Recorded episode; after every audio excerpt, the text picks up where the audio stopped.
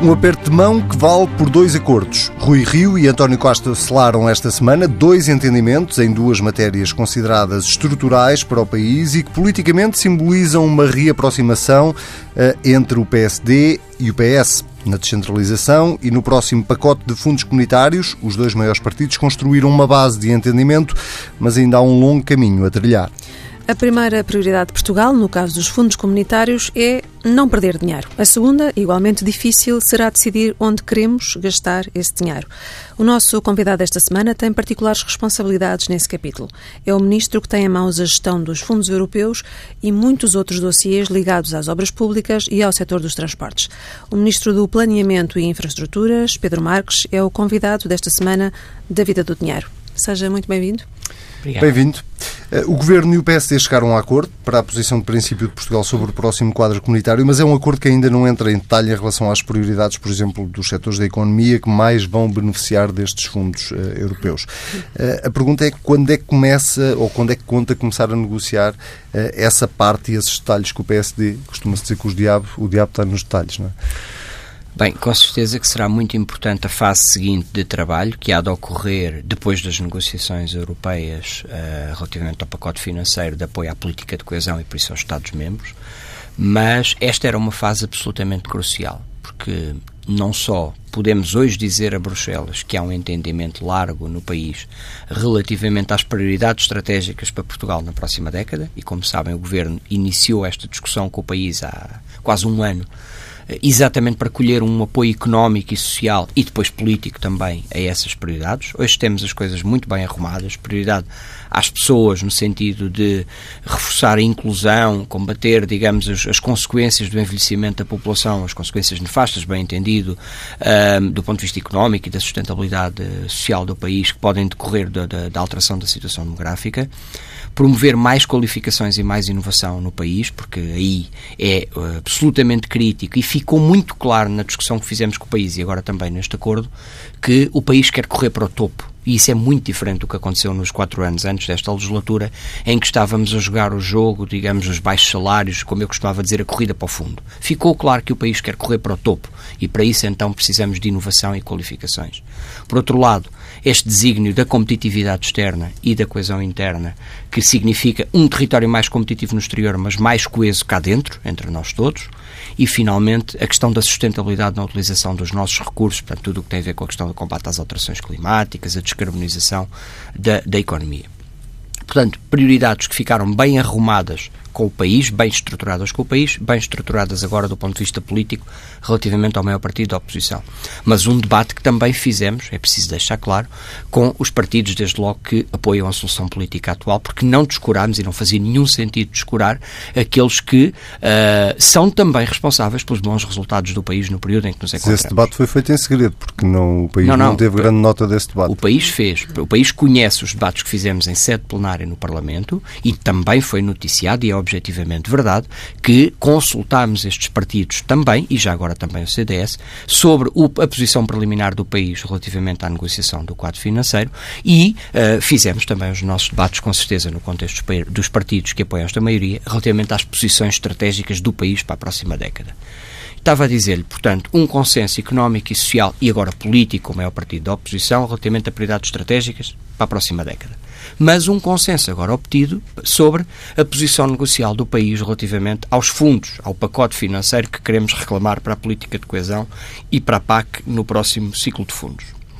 Isso é muito importante porque nós vamos ter a 2 de maio a apresentação da primeira proposta da Comissão Europeia e a Comissão Europeia pode saber agora, e saberá bem entendido, por, por, por, por nosso intermédio, que agora há um país que nem é dependente de ciclos políticos que tem esta posição e que significa que não aceitamos que a política de coesão e a PAC sejam as variáveis de ajustamento do Brexit ou sejam as variáveis de ajustamento da ambição de novas políticas europeias.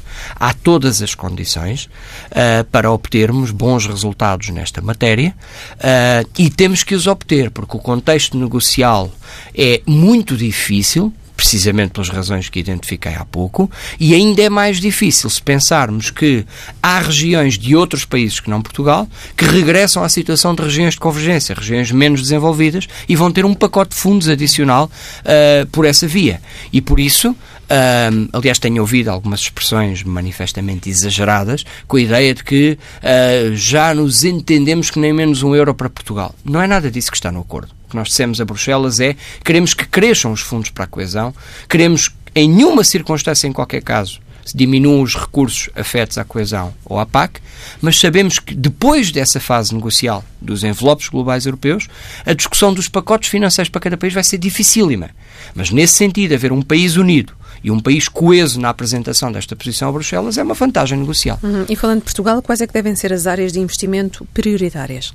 Eh, como lhe referia, eh, entendemos-nos sobre uma questão absolutamente crítica, que é uh, o esforço de, de, colocado na inovação. Um país que aposta na ciência, um país que aposta nas qualificações de base, mas também nas qualificações dos adultos ou nas qualificações superiores, um país que aposta em processos de inovação nas empresas ou na administração pública. Depois também o combate às desigualdades e, e, e o enfrentar das tais alterações demográficas. E a coesão interna e a sustentabilidade na utilização dos recursos. E poder-me-ão dizer, e às vezes eu ouço dizer isso, bom, mas essa conversa dita assim, isto podia ser o consenso para todos, toda a gente podia estar de acordo com isso.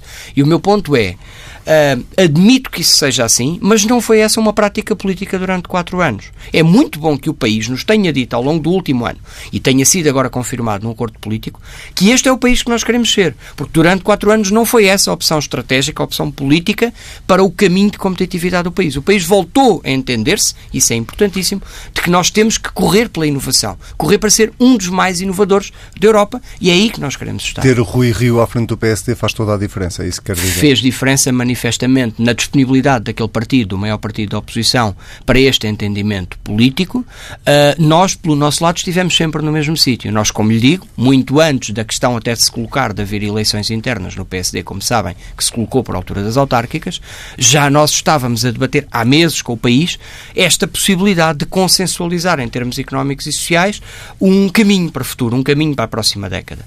Aliás, se formos mais atrás, já tínhamos definido uma estratégia de longo prazo Bem sei que é muito difícil comunicar as estratégias de longo prazo, a não ser quando temos ausência de estratégia de longo prazo, depois quando a criamos deixa de ser notícia, mas se recordarem, o Programa Nacional de Reformas foi construído no início desta legislatura e apontava, lá está, qualificações, inovação, capitalização das empresas, coesão social, coesão territorial, já lá estavam como prioridades do Governo. Ou seja, nós tínhamos um norte do ponto de vista estratégico desde o início da legislatura.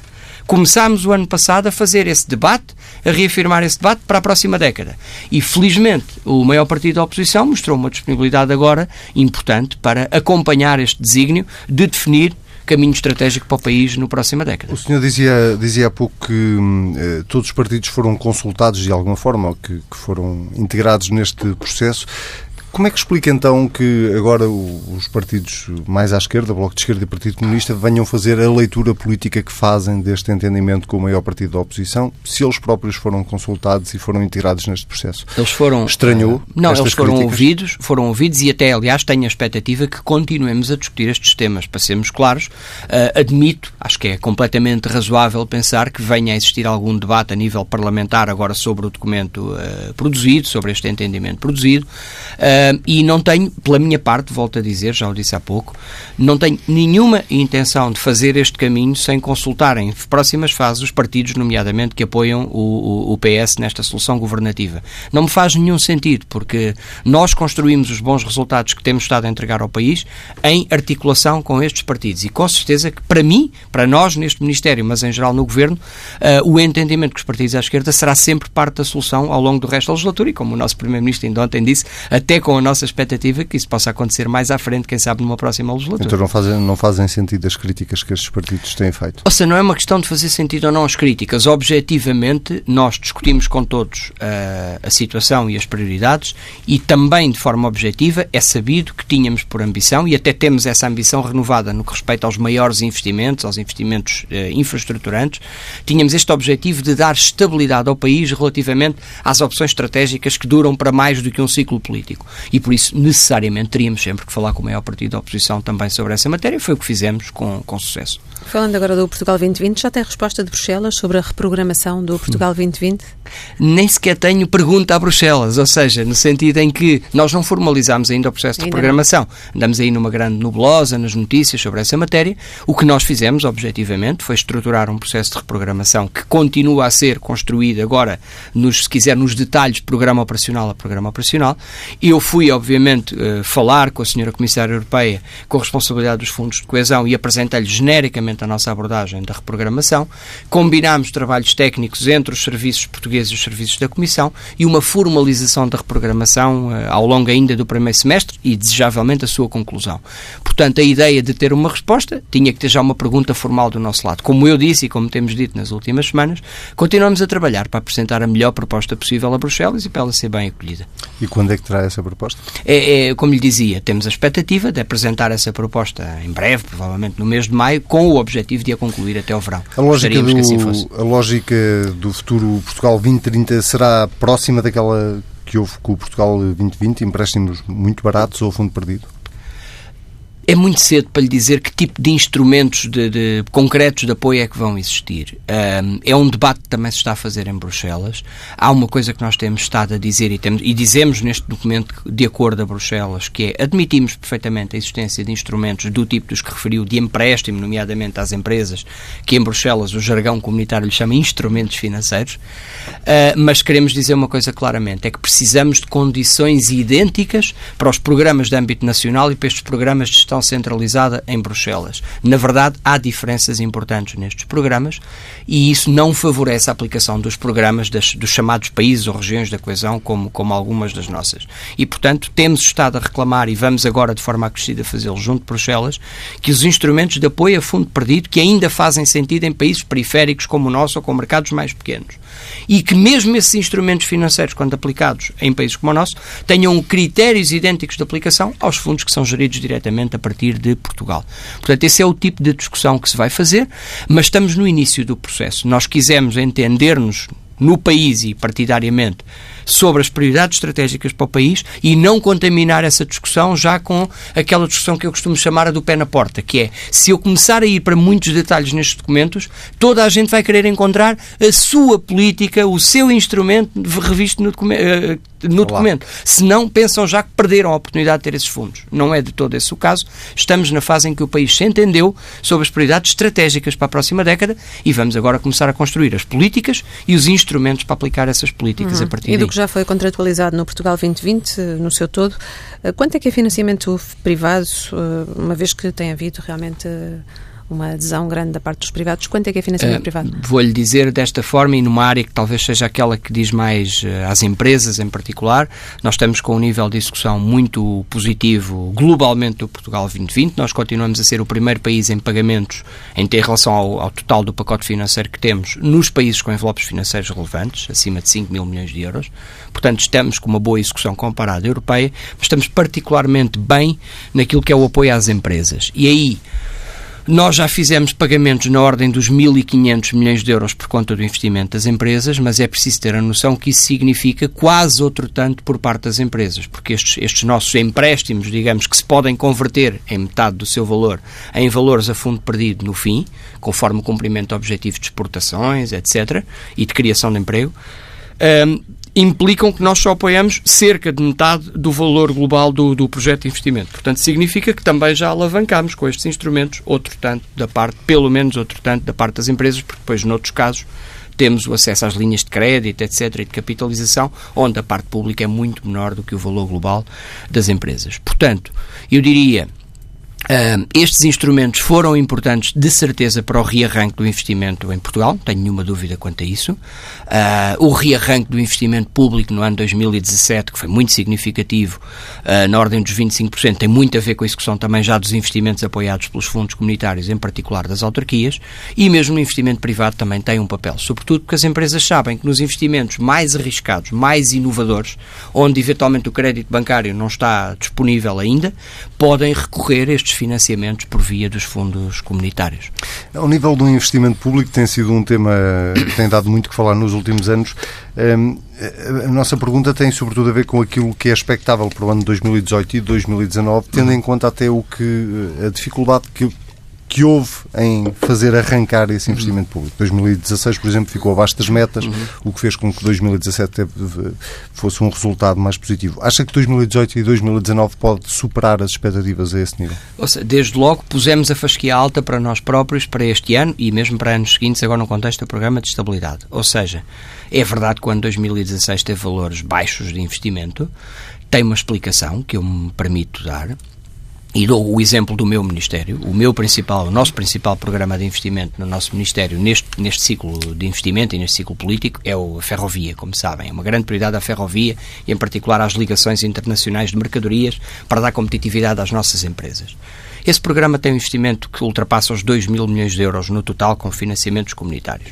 Quando chegámos ao Ministério, em novembro, dezembro de 2015, encontramos projetos, não é concursos de obras, é projetos concluídos para mais ou menos 2% do total do programa de investimento que estamos a falar. Portanto, dois anos depois de contratualizarmos com Bruxelas o Portugal 2020 e o financiamento à ferrovia, os projetos de investimento que me permitiam lançar concursos públicos ou que tinham sido lançados valiam 40 milhões de euros. Portanto, a culpa foi do governo anterior. Não, ou seja, certo. objetivamente, no primeiro ano, como os senhores sabem, e há anos que acompanham esta área, sabem que qualquer concurso público de obra demora nunca menos que nove meses, obviamente, com vistos do Tribunal de Contas e tudo. Portanto, se eu encontro projetos, projetos concluídos para 40 milhões de euros de investimento, está bom de ver que em 2016 não podia correr bem. E pergunta-me assim, foi surpreendido com esse ritmo tão baixo de, execução de projetos para poder lançar obras? Ah, claro que fui. Não esperava, ao fim de dois anos da contratualização do Portugal 2020 e do programa de ferrovia nesse âmbito, que não houvesse projetos para fazer obras. Fizemos o nosso trabalho, fizemos os projetos nesse ano e no ano 2017.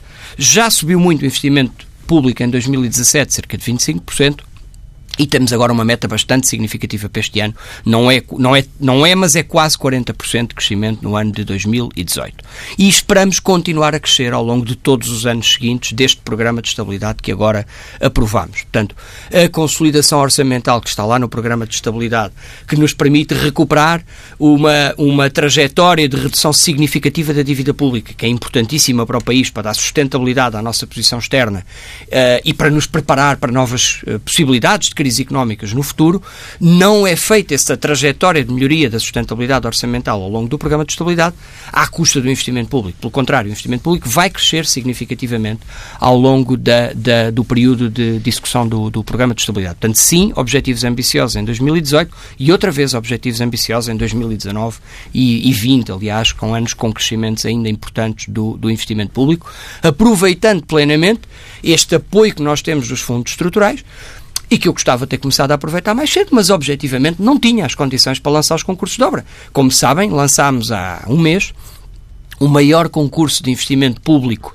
ou seja, de décadas, e de certeza o maior construção de linha nova ferroviária dos últimos 100 anos em Portugal, e não estou a exagerar, porque vamos construir quase 100 km de linha ferroviária nova entre Évora e Elvas, uh, e isto não acontece há um século no nosso país, por incrível que pareça. Uh, bom, mas diz-me assim, mas porquê é que não lançou mais cedo? E eu digo, não tinha projetos para isso, portanto tivemos que fazer os projetos, e se é preciso fazer um concurso público, fazer o projeto, fazer outro concurso público, obter uma declaração de impacto ambiental, fazer obra. E falando precisamente em impacto ambiental, vamos passar ao aeroporto de Lisboa. o estudo de impacto ambiental já está pronto para o novo aeroporto de Lisboa? Ainda não nos foi entregue. A ideia que temos da parte da concessionária da ANA é que estará por, eh, por dias ou por semanas a entrega desse documento.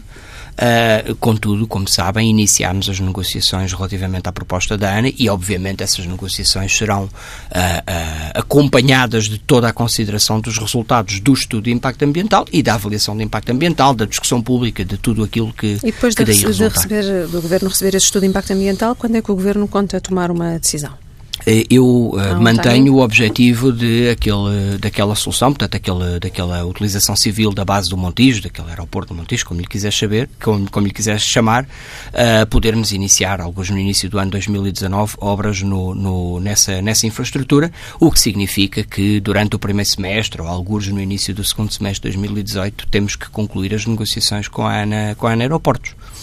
Uh, portanto, obras começam em 2019, esse continua a ser o objetivo. Continua a ser o nosso objetivo. Uh, o que fará com o aeroporto esteja pronto quando? Em 2021, para entrar em funcionamento em 2022. Portanto, os calendários essenciais do memorando definido há pouco mais de um ano com a Aeroportos, mantemos-los. Sabemos da exigência da negociação que temos pela frente, que temos que defender, obviamente, o interesse público numa situação difícil, porque estamos perante uma concessão de caráter monopolista, digamos assim, se quiserem, uh, e em que as obrigações financeiras da empresa agora são, são uh, digamos, são todas incorporadas no contrato, porque todo o dinheiro que estava disponível para a construção de uma infraestrutura aeroportuária foi aproveitado à cabeça pelo governo anterior e, portanto, deixou da ANA ter essa obrigação financeira perante o Estado nesta fase, mas, mas vamos trabalhar, obviamente, para ter uma boa negociação e que defenda o interesse público e isso seremos intransigentes nessa defesa. E mantém que o custo da obra vai ser integralmente suportado pela, pelas receitas aeroportuárias, ou seja, o Estado não vai mesmo gastar um cêntimo nesta obra? Continua a ser o nosso objetivo, não temos nenhuma razão para alterar essa,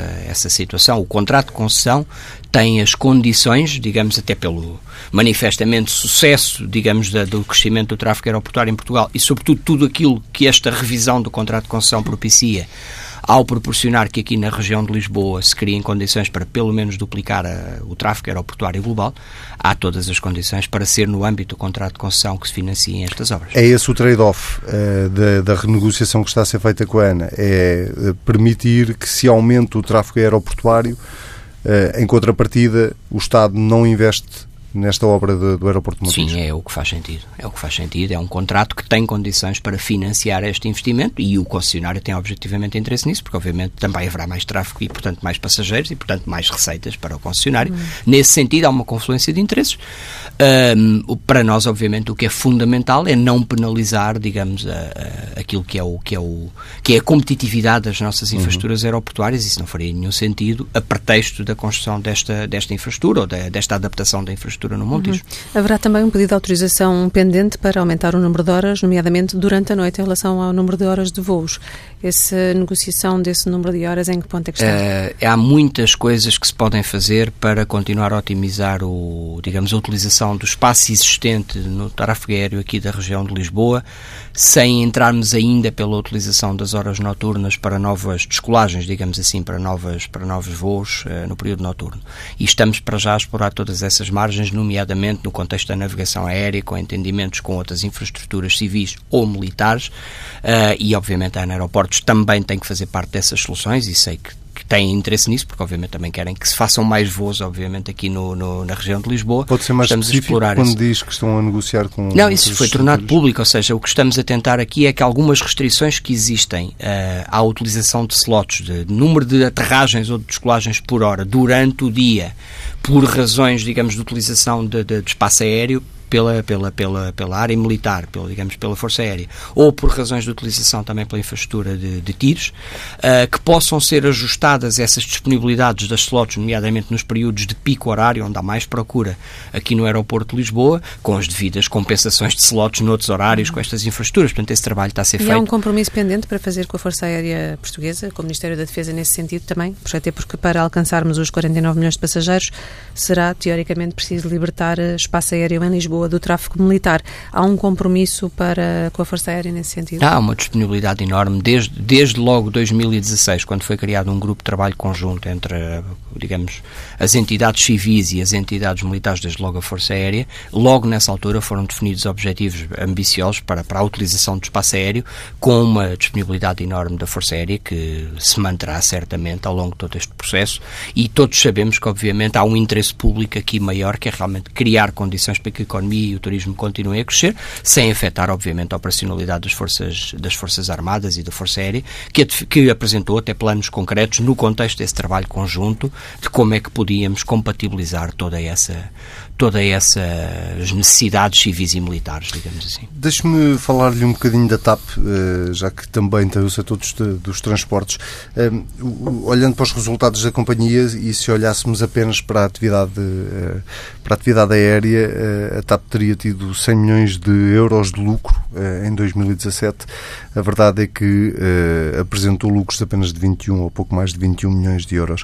A pergunta é se na Assembleia Geral o acionista Estado vai defender a venda de ativos menos sustentáveis para a TAP? Não, neste momento, o que eu quero registrar sobre essa matéria é a evolução muito positiva da TAP ao longo destes dois anos. Uh, a TAP, uh, a diferença que aí referiu, quando corresponde precisamente à continuidade de um processo de reestruturação de alguns dos ativos e desde logo da questão da manutenção e engenharia no Brasil, uh, nunca esquecer a importância que teve para a TAP, para ela hoje ser o maior operador e nós termos o maior hub para o Brasil, nunca esquecer a importância que teve esse investimento estratégico da TAP naquele, naquele ativo, embora com, as, com, as, um digamos, com as é? consequências em que, digamos, que tem tido do ponto de vista financeiro, mas também é preciso recordar a dificuldade que sistematicamente empresas portuguesas foram tendo na, na obtenção de resultados, digamos, em investimentos que fizeram no mercado brasileiro. Bom, a TAP ganhou a aposta no mercado brasileiro e ganhou de forma clara e é hoje Portugal, Lisboa, uh, mas, mas a, a, TAP em particular é o maior operador para o Brasil a partir do, do, da Europa, a partir do nosso continente e isso é, essa é talvez a grande vantagem competitiva da TAP hoje em relação a outras companhias europeias uh, e isso, uh, se quiser, tem que ser visto numa perspectiva integrada. Isto dito, eu acho que deve ser valorizado e de forma muito significativa. O que de positivo conseguimos em dois anos, aquela empresa foi estabilizada e eu acredito, obviamente, que foi também estabilizada porque o acionista Estado lá permanece e lá permanece de forma estável uh, e as pessoas podem saber que têm uma TAP mais sólida, mas tem uma TAP sólida e presente em Portugal e a cumprir objetivos estratégicos que interessam ao país hoje, amanhã, daqui a dois anos, daqui a dez anos, porque o acionista Estado lá está. Naquilo que nós encontramos. Como sabem, uma das coisas que lá, que lá previa era, uma das disposições do contrato é que ao fim de dois anos os acionistas privados podiam comprar, passa a expressão, à força, porque nós tínhamos uma opção de venda que, se não executássemos, nós, Estado, eles tinham uma opção de nos comprar a posição do Estado que sobrasse na empresa, portanto, hoje não estaríamos na TAP de todo. Os portugueses hoje estariam, como com tantas outras empresas estratégicas para o país, onde o Estado só tem os reguladores para dizer alguma coisa sobre a defesa do interesse público e as pessoas identificam facilmente, sem eu dizer nenhum nome, as empresas que estão nessa situação, a TAP estaria com toda a certeza nessa situação Mas no momento em que estamos a falar. Qual é a posição do acionista Estado relativamente a estes ativos? Que, que tem prejudicado as contas da TAP. O acionista Estado... Fazendo pergunta direta, há necessidade de vender ativos? O acionista está, eh, desde logo, com a recuperação financeira significativa que a empresa teve e com a grande alteração que a empresa está a produzir agora com a alteração da frota, eh, a TAP está a ganhar saúde financeira e de forma significativa e não começou a vender ativos como, aquele que, como aqueles que referiu. A TAP conseguiu uh, estabilizar o seu passivo de forma significativa com a capitalização que foi feita pelos acionistas privados e também parcialmente pelo acionista Estado na altura da privatização. O grande, grande problema que a TAP trazia do passado e que não podia ser resolvido sem a entrada de um acionista privado, porque causa do problema das ajudas de Estado, era efetivamente o passivo histórico, e isso conseguimos estabilizar, e estamos a dar mais saúde operacional e saúde financeira à empresa, para a qual também a reestruturação de frota é agora muito, muito importante. E, portanto, na Não é questão é dos ativos, ativos, na questão dos ativos, acho que muito mais importante, eu percebo o interesse da sua pergunta, mas deixe-me responder como acho que é estrategicamente muito mais importante que a questão dos ativos correspondentes agora à nossa frota seja conseguido, seja concretizado com sucesso esta renovação brutal de frota que vamos fazer. A melhoria melhoria de eficiência da TAP, a melhoria de qualidade da TAP com essa, com essa renovação brutal de frota que está a fazer, que tem um impacto brutal já agora no ativo da empresa, vai ser muito, muito impactante no futuro da empresa. Estou absolutamente seguro disso e isso está a acontecer agora e esse tem que ser certamente um grande foco estratégico no momento em que nos encontramos. Ainda na etapa conflitualidade laboral, enfim, tem sido parte da história. A utilização do cumprimento das horas de descanso uh, pode fomentar mais cancelamentos, atrasos nos voos da TAP. Qual é que é a solução para gerir toda esta conflitualidade laboral? A solução é, como em todas as situações, o diálogo, evidentemente, e, e, tanto quanto sei na TAP é assim que tem acontecido em tantas situações. Mas enquanto uh, isso não for alcançado, receia que haja mais cancelamentos e atrasos? Uh, ou seja, uh, o que lhe posso dizer é que, obviamente, ninguém gosta de cancelamentos em atrasos, nem na TAP, nem em companhia nenhuma. Mas não gosto eu, como não gosta ninguém da Comissão Executiva, e também estou convencido que não gostam os trabalhadores. Percebo que os trabalhadores, evidentemente, utilizem aquilo que são as suas armas negociais, digamos assim. Um, bom, e, e na negociação, no diálogo social, no diálogo laboral normal em qualquer empresa, e em particular numa empresa fortemente sindicalizada como a TAP, encontrar-se-ão certamente soluções adequadas e tenho esperança que isso aconteça mais cedo do que mais tarde. Não, também não vale a pena uh, pôr aqui, digamos, uma ideia de que a TAP foi aqui algum, uh, algum, alguma situação inédita. Não, não, estão a acontecer greves com impactos fortíssimos nos aeroportos em toda a Europa neste momento. Há reivindicações legítimas dos trabalhadores. A reivindicação em si, para mim, é sempre legítima. Se depois aquilo que estão a pedir é muito ou é pouco, não me meto nisso agora, até porque não o devo fazer, porque no caso da TAP em particular, as competências, digamos, relacionadas com o diálogo com os trabalhadores, etc., são da Comissão Executiva. Agora, o que estamos a assistir, efetivamente, foi uma, uma confluência de problemas graves do mau tempo em toda a Europa, mais uh, um conjunto de conflitos laborais que pararam aeroportos na Europa, que impediram que várias companhias voassem para esses aeroportos, incluindo a TAP, e esses conflitos laborais que também chegaram à, à, empresa. Essa confluência criou uma situação difícil, que, como lhe digo, tenho esperança, obviamente, que seja estabilizada na base do diálogo social e que seja estabilizada mais cedo ou mais tarde. Nós temos está mesmo a acabar. Há pouco falava do, do investimento na ferrovia. Ehm, é uma pergunta que eu acho que já lhe devem ter feito em todas as entrevistas que deu. Eh, mas havendo esta linha reforçada entre Portugal e Espanha, eh, não, o Governo já disse que a alta velocidade não é para esta legislatura. A pergunta é se eh, mais cedo ou mais tarde nós vamos ter que discutir isso. Uh, o nosso Primeiro-Ministro até já disse mais, já disse mais para esta legislatura e provavelmente não é de certeza para a próxima sequer a discussão é que eu já nem tema. calendário exatamente, na pergunta. Exatamente. E repare, eu acho que o mais importante é dizermos ao país que nós vamos iniciar agora uma discussão na sequência deste importante acordo que estabelecemos. Uh, sempre dissemos ao país que, definidas as prioridades estratégicas, tínhamos que iniciar o debate sobre os investimentos infraestruturantes que concretizam essas prioridades estratégicas. É assim que faz sentido. Uh, e vamos fazer esse debate de modo, de modo aberto. Agora, um, acho que o país compreende que uh, até a alteração significativa nos paradigmas de transporte internacional faz com que esse tipo de debate não seja agora o debate prioritário, em particular sobre a questão da alta velocidade.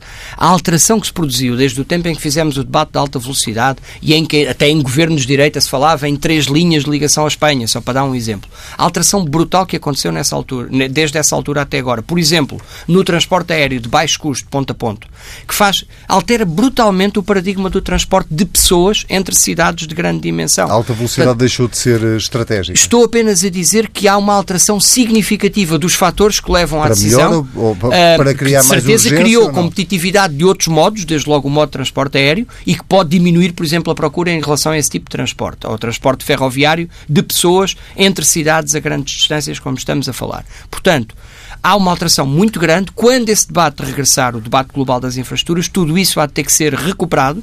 E de, tenho que lhe dizer, por exemplo, que o nosso país tem uma prioridade muito grande, desde logo, naquilo que é a competitividade da nossa ligação ferroviária entre as nossas duas principais cidades. Isso certamente, nós hoje temos, felizmente, um crescimento significativo da ligação ferroviária Lisboa-Porto e até outros modos de transporte, e temos estrangulamentos significativos nessa ligação. E o país tem que olhar, desde logo, também para aí.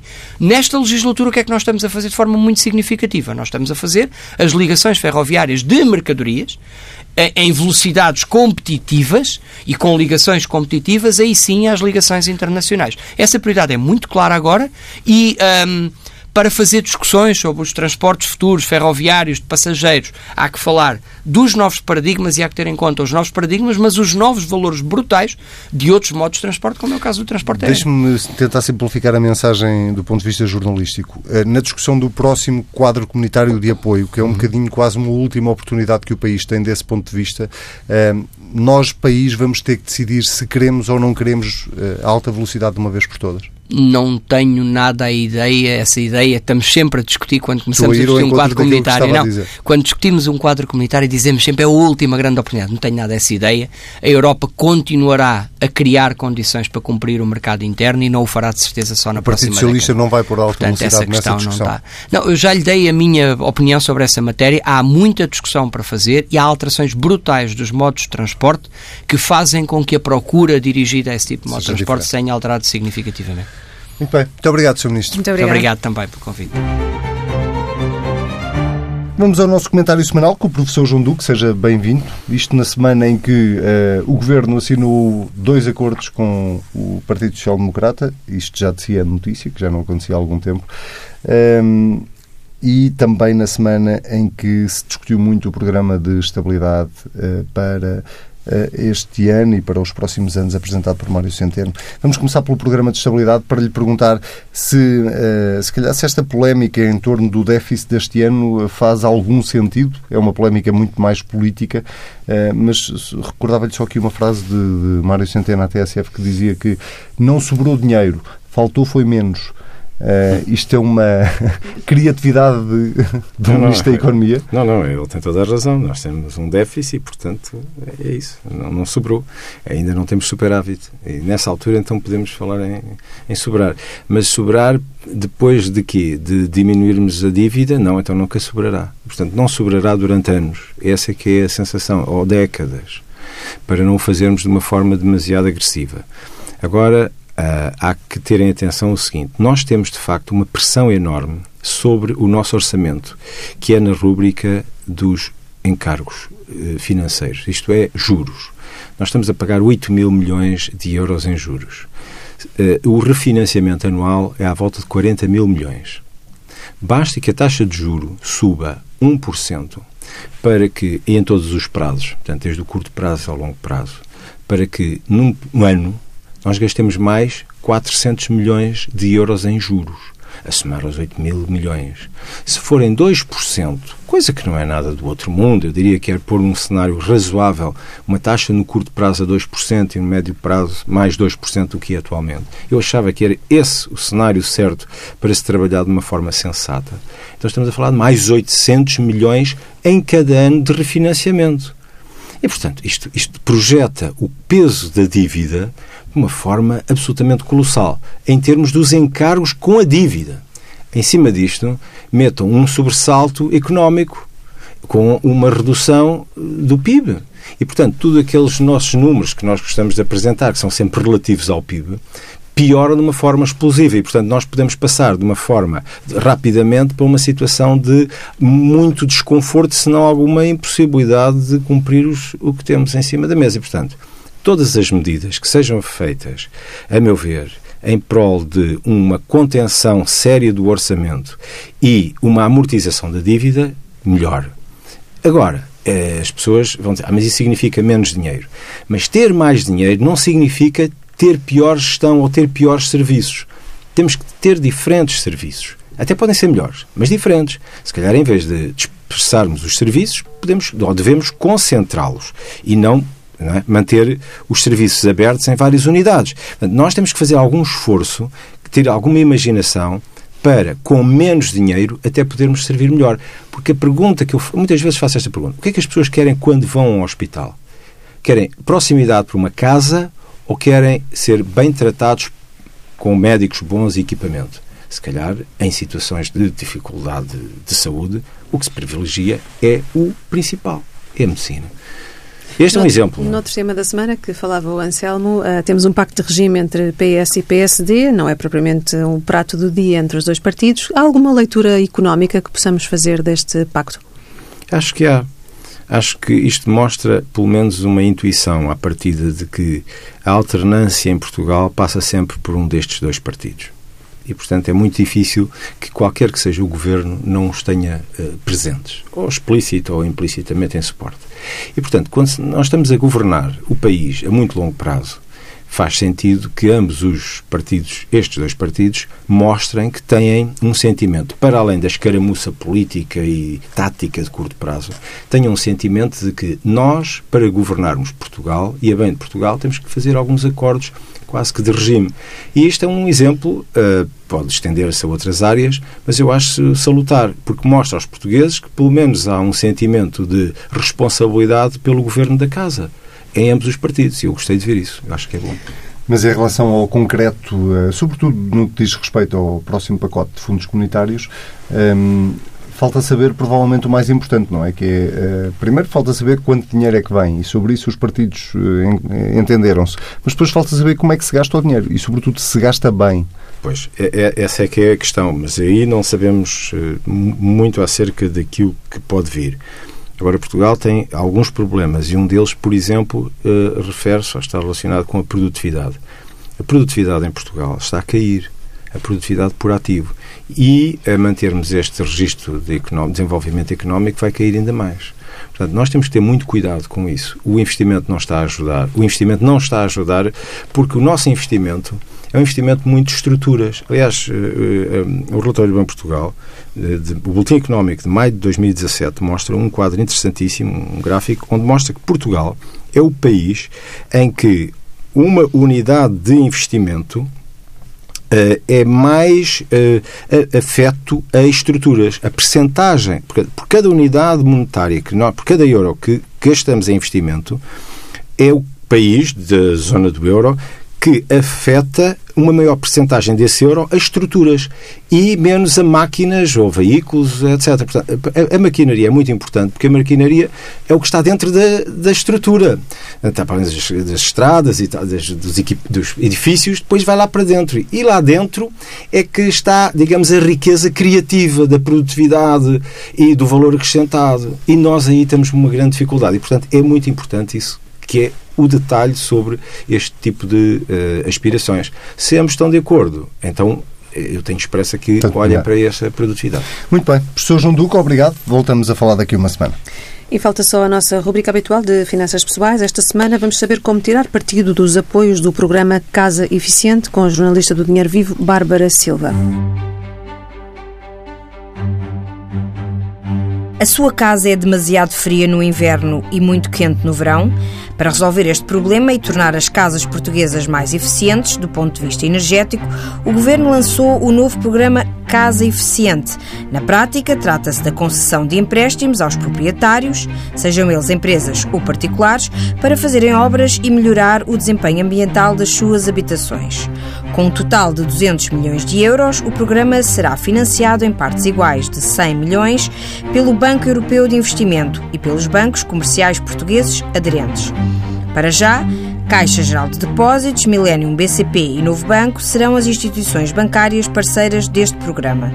As obras financiadas incluem a instalação de janelas com vidros duplos, modernização da instalação elétrica, aquisição de eletrodomésticos com baixo consumo energético, instalação de painéis solares, sistemas de rega inteligentes, entre muitas outras intervenções.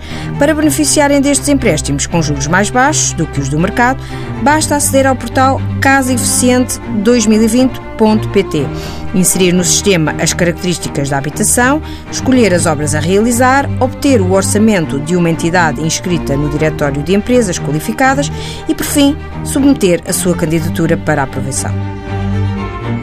A Vida do Dinheiro fica por aqui. Já sabe que pode ler tudo ao sábado na edição impressa do Dinheiro Vivo, que sai com o DN e com o JN. E ouvir, às vezes quiser, basta para isso ir a tsf.pt. Nós estamos de volta daqui a uma semana.